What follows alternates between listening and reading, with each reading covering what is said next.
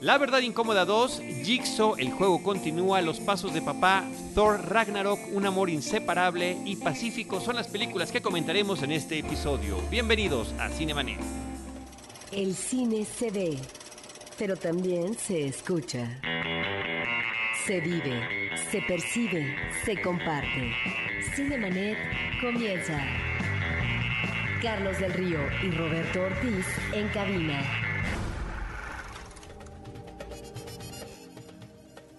www.cinemanet.com.mx es nuestro portal, un espacio dedicado al mundo cinematográfico. Yo soy Carlos del Río. Les saludo desde Anchor Sound a nombre de nuestra productora Paulina Villavicencio, de Uriel Valdés. Y saludo al equipo Cinemanet que está en esta ocasión. Diana Gómez, ¿cómo te va? Hola, perfecto. María Ramírez. Hola, feliz de estar aquí. ¿Dónde andabas, María Ramírez? Atrás de ustedes, solo que no había visto las películas. Roberto Ortiz. Hola, ¿qué tal? Oye, pues vamos a arrancar, si les parece bien, con la película La Verdad Incómoda 2, que eh, por una parte formó parte, eh, lo mencionamos en el episodio de Morelia, de, esta, eh, de este festival internacional con la presencia de Al Gore, pero bueno, también la película está por llegar a cartelera comercial y me parece que es interesante. María.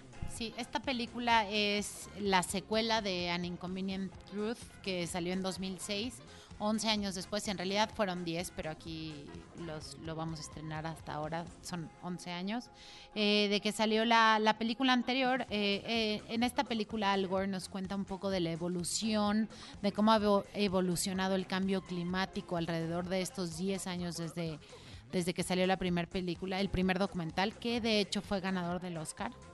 Este, podemos ver la evolución de cosas que nos había mencionado en el primer documental, que creo que eso es lo que hace interesante a este a esta pieza. Y eh, también creo que es interesante por el momento político en el que está Estados Unidos eh, porque de hecho se salieron del Acuerdo de París que pues habla sobre, sobre estos temas. Entonces creo que es una película bien lograda.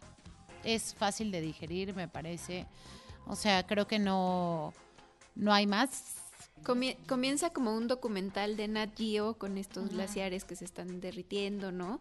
Eh, tiene unas imágenes de, escenarios naturales muy padres o muy bonitas y está combinado por la narración y el protagonismo de, Al Gore mientras está haciendo esta gira eh, pues alrededor del mundo tratando de convencer a los líderes, porque además se ve que ahí es una persona que siempre está conciliando y persuadiendo a los líderes mundiales para eh, que eh, hagan algunas cosas a favor de, pues de frenar este cambio climático, ¿no? Y por ejemplo hay un caso muy sonado ahí con, con el uso de fábricas de carbón o con carbón, eh, donde pues finalmente, aunque él tiene esta pequeña victoria donde frena a los hindúes de, de cometer esto, eh, con algunas frases eh, pues muy padres donde dice qué hora es, son algunos de sus argumentos y ellos le dicen, le dice, porque él no puedo ver el sol de tanto smog que hay, este, pues ahí está, digamos, esta pequeña victoria que después se opaca por las declaraciones de, Donald Trump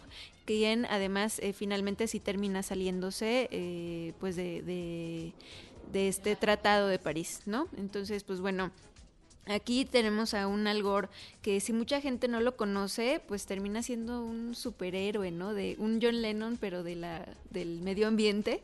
Eh, pues un dreamer, ¿no? Alguien que todo el tiempo está como eh, fuera de la realidad, de alguna manera, porque todo eh, va, el consumismo o toda nuestra forma de vida va contrario a lo que él está proponiendo en muchas ocasiones, ¿no? Entonces es un documental donde sí de alguna manera y, y, de una manera muy muy explícita al final te solicitan un call to action, ¿no? Y, y pues sí, un llamado a la acción para que tú de alguna manera comiences también a, a informarte.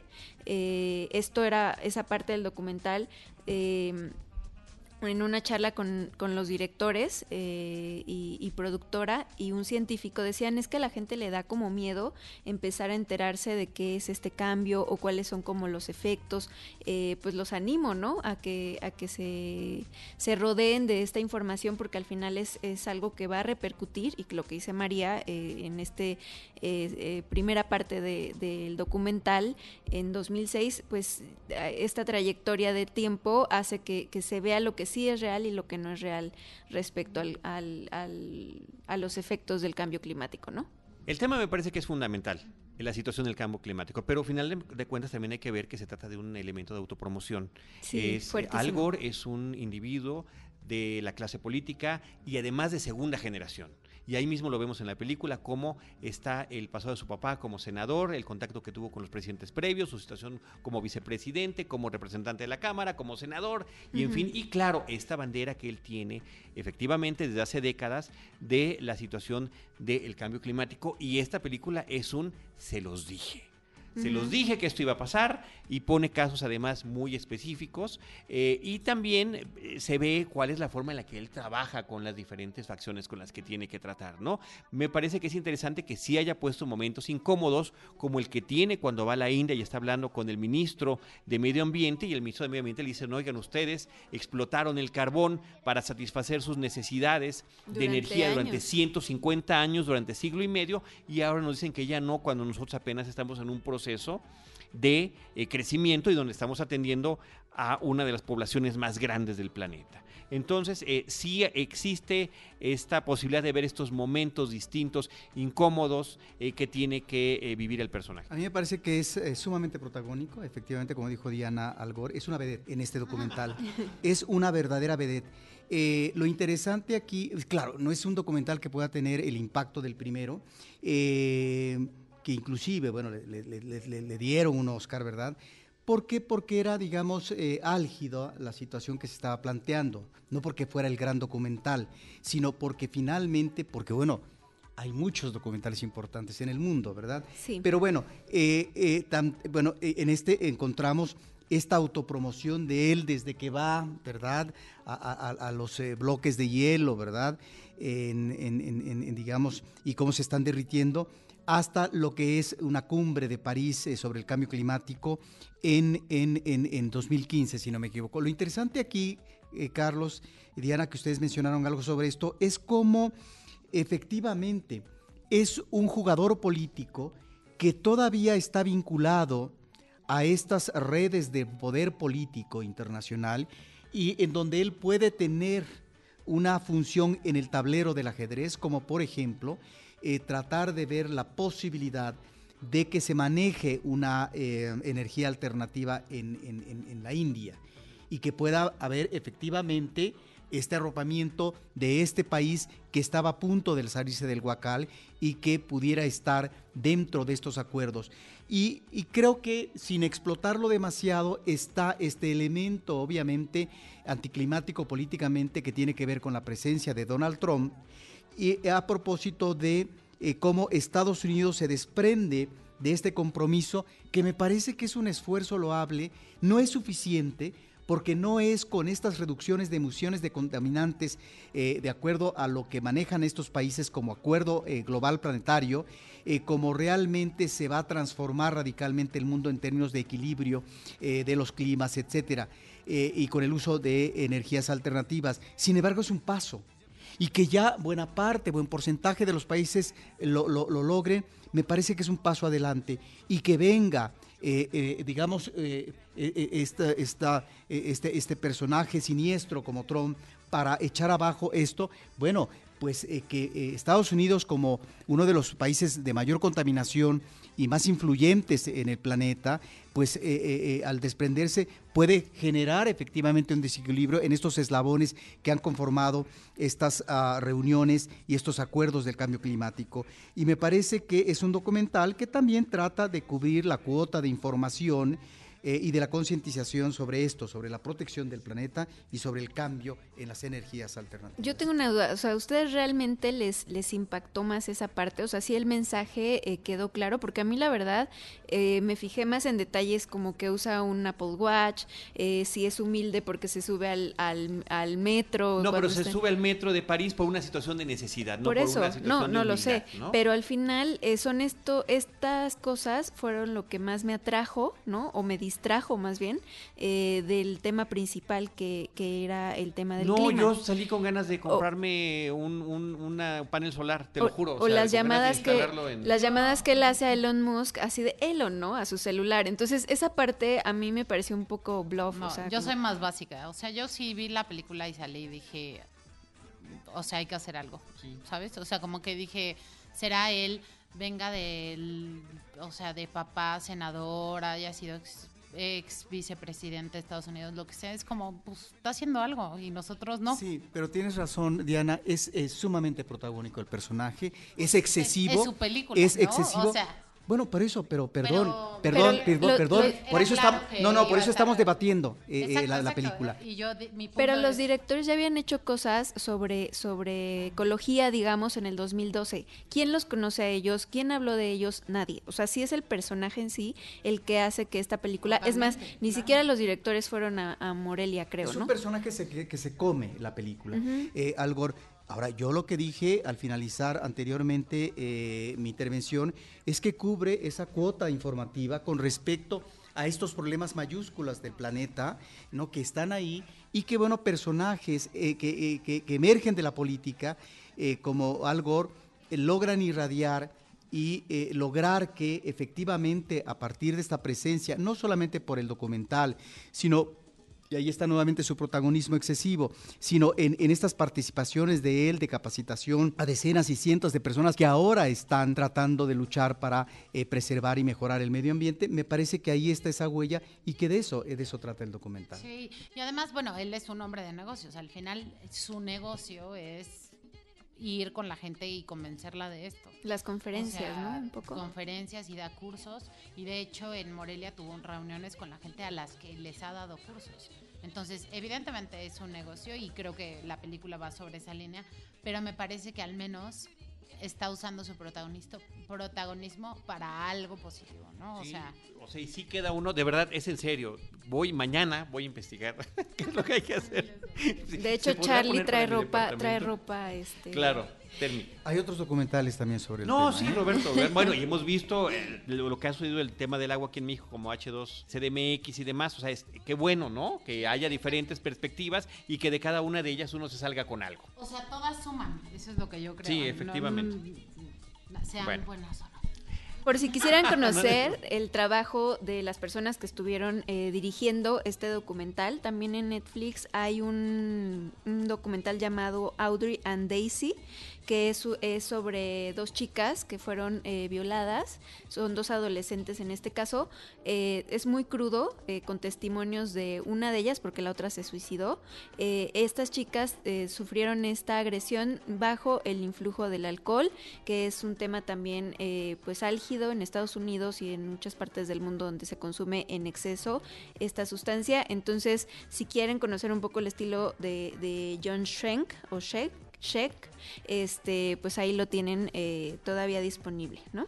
John que es el director, codirector de esta película, una Verdad incómoda. Una verdad incómoda 2, An Inconvenient Sequel, Truth to Power, porque también está hablando sobre los intereses económicos detrás de las grandes decisiones. Eh, también, por otra parte, más allá de esta película, está llegando Jigsaw, el juego continúa, después de un buen rato que ya hemos visto estas películas del juego del miedo, esta es ni más ni menos que la 8, y después de tanto tiempo yo pensé, seguramente va a ser un relanzamiento, un reboot, no, es la octava película, es la secuela. Efectivamente, como dice el título, el juego continúa y trata sobre eh, cuáles pueden ser las secuelas contemporáneas de este eh, pues especie de asesino serial que pone en estos complicadísimos acertijos y rompecabezas humanos de tortura a ciertos personajes que está castigando por la conducta que han tenido socialmente y que merecen, de acuerdo a esto, no solamente la, la pena capital, sino castigos verdaderamente tortuosos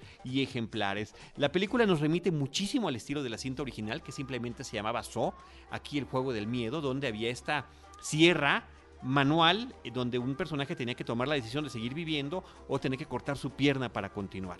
Eh, aquí los lleva a decisiones más extremas. Hay un juego interesante que hacen en la narrativa que por una parte logra llegar a estos momentos incómodos del tipo de tortura y el tipo de mecanismos salvajes que se están utilizando y por otro lo que tiene que ver con la temporalidad que está manejando de tal suerte que inclusive podemos ver al personaje eh, interpretado por Tobin Bell que es el que crea todo esto y que desde la película inicial nos dicen que está tomando estas decisiones por un cáncer que está por consumirlo y que se supone que en alguna de las películas previas ha fallecido. Así que bueno, la película funciona, es interesante. Los fans de la película original con los que pudimos platicar en la función de prensa estaban muy contentos con el regreso de este personaje y de esta estos momentos icónicos que tiene, ¿no? Muy bien identificados, esta especie de marioneta con el triciclo, eh, con estas eh, chapitas, ¿no? En forma de espiral.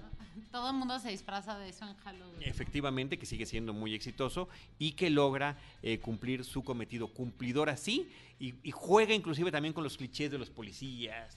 Y, ¿no? que tienen que recurrir a la ciencia forense, los pleitos entre distintas áreas y demás. Bueno, todo está allí presente en la película. El juego continúa, Jigsaw funciona y funciona bien. No es ninguna maravilla, pero ahí está para los fans de este género y de estas películas. Roberto Ortiz, Los Pasos de Papá, Brad Status, es una película que también está en cartelera. Sí, recientemente hablaban ustedes de Ben Stiller. Bueno, pues aquí lo vemos en un magnífico papel. Es una película interesante por doble partida, porque tiene que ver con un itinerario físico, padre cuarentón con su hijo.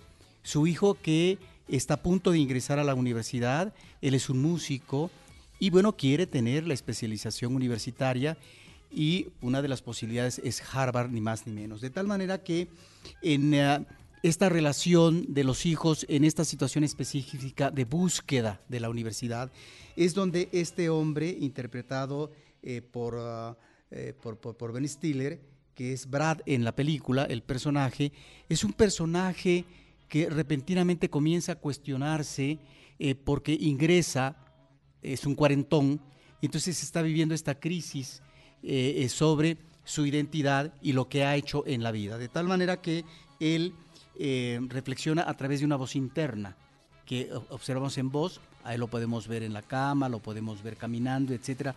Pero esta voz en off nos está planteando este drama que está viviendo y que tiene que ver también con esta no dualidad, pero sí estas ah, apuestas que uno puede hacer mentalmente sobre tal o cual, en el caso del destino del hijo, hacia dónde puede derivar, dependiendo del de, eh, camino que se elija y si puede ir hasta una situación optimista, satisfactoria, o que puede ir, digamos, a la debacle. Entonces me parece que ahí ah, eh, tenemos a un personaje sumamente interesante y me parece que está también... Eh, no subyacente, sino de manera muy evidente, está esta parte de la ideología del materialismo capitalista en, en, Estados Unidos, que es eh, esta crisis eh, de identidad del personaje a propósito de que de que eh, se debe de ser exitoso en la vida, se debe ser alguien en la vida. Y sus compañeros de generación, de universidad, son compañeros exitosos, uno de ellos tiene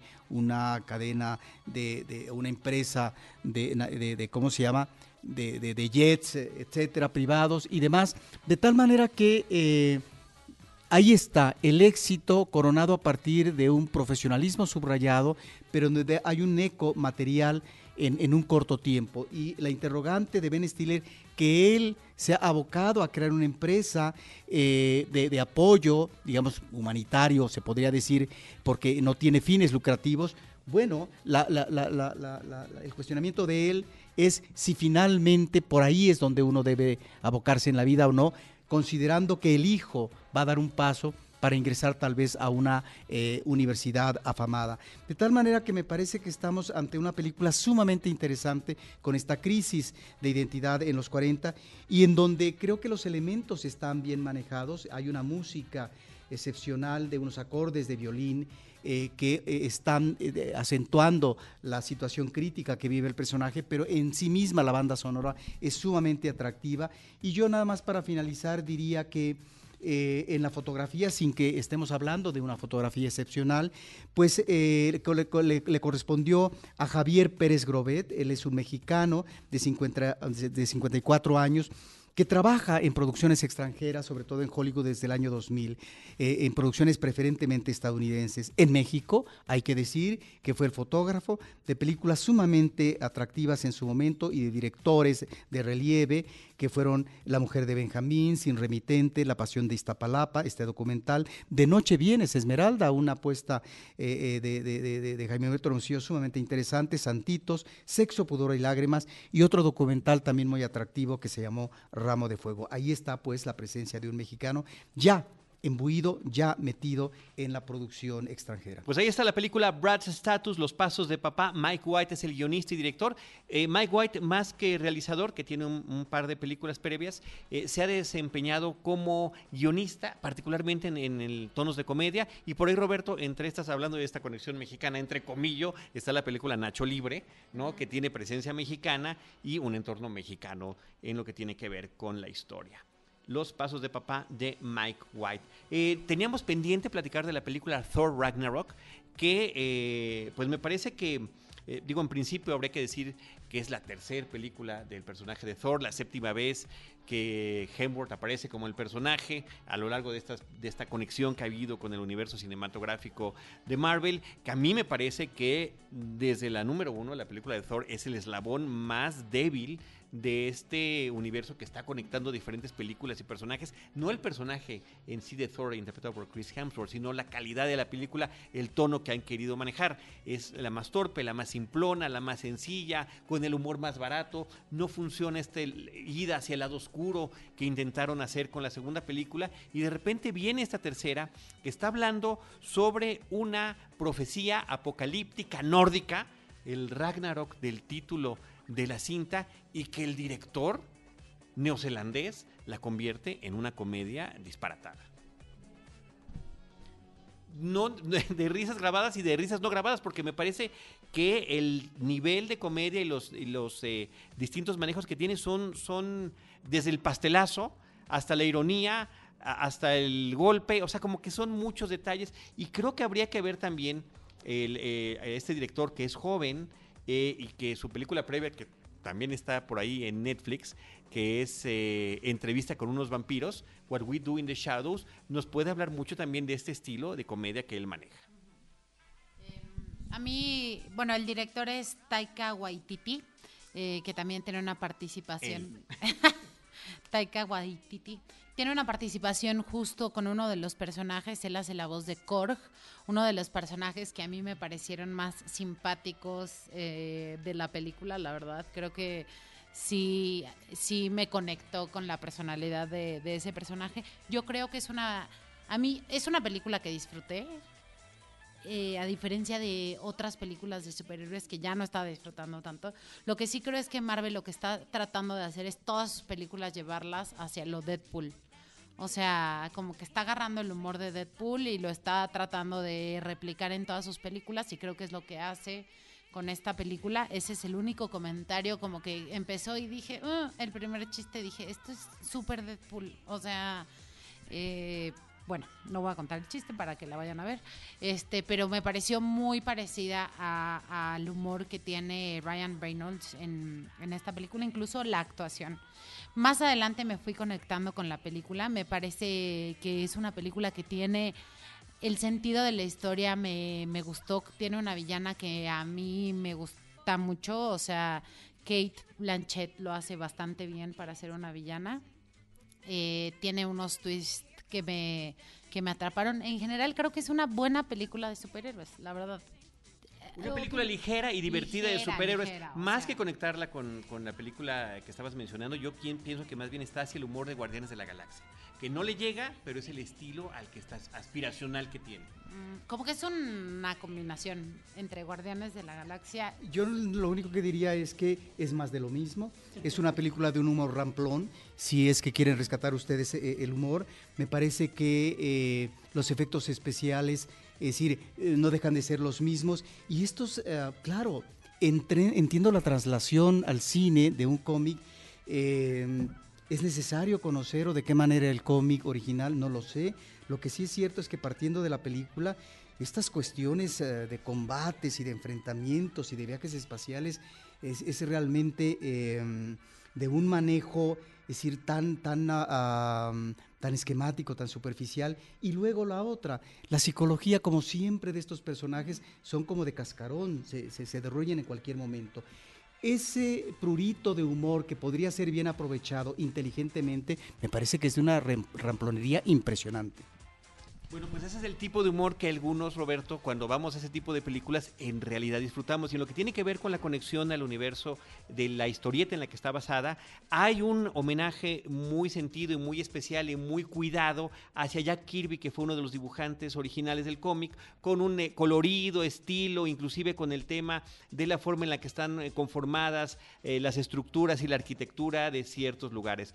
Por otra parte, nada más quisiera yo mencionar, este, María, Diana, Roberto, que me gusta mucho el súper colorido que tiene la película. Me recordó el trabajo que se hizo en Flash Gordon, la producción de Dino de Laurentiis en los años 80. Me parece que además la historia es como muy similar. Es el pez fuera del agua, es el individuo que llega a una situación eh, eh, y a un universo en el que no está conectado el mismo dios del trueno ahí, al señor del trueno si acaso le va bien, le pueden llamar y que tiene que encontrar su lugar en este, en este sitio donde tendrá que luchar como un gladiador, enfrentarse a uno de sus propios compañeros de equipo, ¿no? A un Hulk que, lleva un par de años desaparecido y que no se está comportando de la manera que él esperaría. El, el humor que están manejando con el personaje de Loki que, Tim Hiddleston ha estado man- manejando muy bien, eh, la presencia de Idris Elba y de Jeff Goldblum, me parece que es una película simple, sí, sencilla, pero que logra su cometido de entretenimiento. Sí, yo creo que...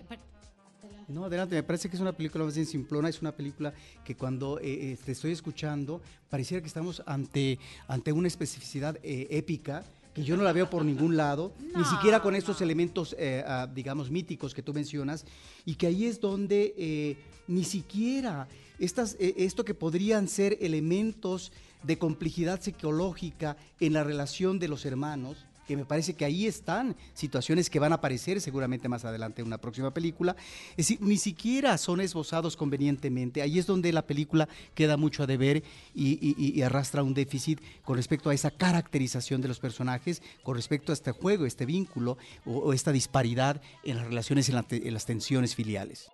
Sí, bueno, algo con lo que sí concuerdo contigo es, hay una parte en donde los efectos especiales, yo dije, Dios mío, o sea, ya no les alcanzó el presupuesto. Cuando están con el papá, que hay un fondo, que están viendo como un paisaje, ahí sí dije, no, no, no, o sea, esto se ve de película de bajo presupuesto. Pero yo no sé si quería hacer una ruptura ahí, el ¿Sí? director. No lo sé. no, no sé, pero se veía, esa escena se veía muy mal, la verdad.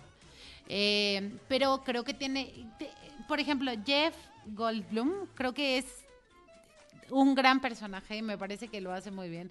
Es chistoso, es él actuando como él, pero pero me parece muy chistoso y es la primera película en donde me cae bien Loki, o sea, donde se me vuelve tolerable verlo. Pero, pero es intencional, ¿no? O sea, hasta tiene otra apariencia diferente a, a las otras eh, películas.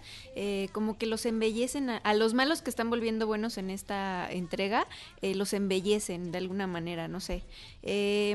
De- de- cuando decías que el, el director estuvo ahí eh, haciendo de Korg, también cuando Mark Ruffalo, que yo soy Team, team Hulk, de pronto no estaba disponible para hacer algunas escenas, se metía también el director. Entonces creo que por lo menos, por lo menos en esta parte se divirtió eh, bastante en, en la parte de la, de la producción. ¿El y, director? el director. Sí, no, y además de venir de películas de bajo presupuesto y de películas que tienen que luchar con su ingenio, logra darle su propio sello a la película porque su personaje que hacía también en la película de los vampiros, de Viago, eh, digamos que tiene su semejanza con este que hace de Cor, que lo hace de verdad entrañable y muy simpático. Me parece que es uno de los elementos chistosos de la película, coincido con lo que dice María, entiendo lo que dice Roberto, no, bueno, eh, apenas hace un par de episodios estábamos platicando Roberto de manifiesto y de aprendiz y de repente eh, estamos hablando de Thor Ragnarok, bueno, pues es así la diversidad que manejamos en este podcast. No, yo creo que tiene que ver más que con la diversidad, con gustos que cada quien tiene. Para mí el acierto eh, fue la comercialización de, ya sabes, como eh, el martillo de Thor en la noche de estreno, el, el, este, el puño de Hulk, este, los, hubo mucha gente en esa noche que iba vestida, ya sabes, caracterizada, y la verdad cuando ya salimos de la película en la madrugada no los vi nada emocionados. Entonces también ahí eh, pues es un, digamos, que salía un a las 3 de la indicativo. mañana sí está complicado. Es cansado, pero aún así hay películas en las cuales sales eufórico. En este eh, no fue el caso. Ah, yo salí muy contento. Pero bueno, pues ahí está Thor Ragnarok. Seguramente ya la vio la mayoría de ustedes y quien no, pues ya que nos comenta ahí su opinión. María Ramírez, The Big Sick, una película que aquí en México se llama Un amor inseparable. Qué trabajo me cuesta decir este título. Un amor inseparable. Qué feo título. Es complicadísimo. Pero qué interesante película, una comedia romántica de Michael Showalter basada en un guion de Kumail Nanjiani, un comediante de ascendencia pakistaní que está incursionando con esta película en el cine y que nos está contando, pues sí, efectivamente parte de lo que tiene que ver, así como lo hace en la serie de televisión Master of None, eh, con la cultura hindú eh, viviendo en Estados Unidos, bueno, en este caso la pakistaní, los vínculos familiares, la relación de pareja que se puede buscar eh, y, y- y cre- creo que a, a una historia que hemos visto muchas veces le da una interesante vuelta de tuerca. Sí, eh, esta película donde se aborda el amor interracial, como se conoce en este muy old school ese término, pero así es. Este, donde este personaje pakistaní Kumal, que se llama igual que el actor, eh, conoce a una mujer blanca y están eh, y empiezan una relación. Obviamente él eh, pues le pesan todas las tradiciones familiares que trae cargando de años, eh, de años, o sea, de 1500, de toda la vida.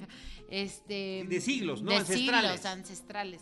Eh, y al ser una familia que emigra a Estados Unidos, pues él tiene este, este tema en donde dice, pues me trajeron aquí, no querían que viviera como la gente vive aquí. Entonces, eh, me parece una película El súper interesante, el conflicto, claro. Sí, Y luego está el, el Holly Hunter y Ray Romano como los papás de la pretendiente romántica, que me parece que lo hacen sensacional y que también tiene que ver un poquito con eh, esta toma, esta, esta pasar la estafeta, ¿no? De generación en generación de, de stand-up comedians que incursionan en el cine. Holly Hunter sensacional como siempre. Mi Y- única queja con la película es que de repente tiene unos momentos cuando se va hacia el drama extraordinariamente azotados y me parece que innecesarios y que rompen un poco el ritmo de la ciencia. A mí me gustó muchísimo, la verdad creo que los personajes están muy bien desarrollados y me conquistó más al saber que el guion justo es de Kumal y de Emily, eh, que son esposos, eh, entonces tiene, tin- eh, tiene pinceladas de su vida realmente, o sea, eh, no es exactamente lo que sucedió, pero están basados en su historia de amor. Entonces creo que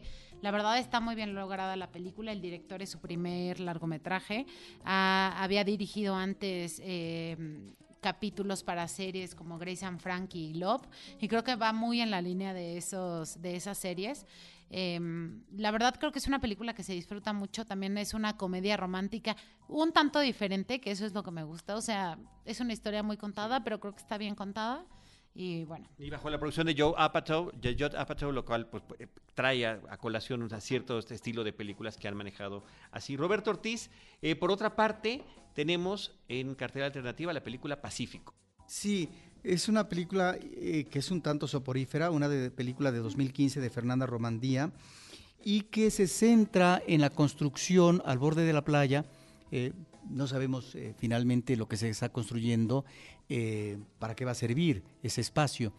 Eh, pero lo que sí observamos es eh, en ah, una narración que conjuga eh, la, ficción con el documental. Diríamos que este es un- una docuficción, porque encontramos elementos de representación por parte de la directora, personas que de repente en grupo están sonriendo ante la cámara, que yo creo que la intención es remitir al individuo en una situación de grupo, en un entorno geográfico específico, y que hablaría más que de la condición humana de eh, estos, digamos, vínculos eh, en- en grupales.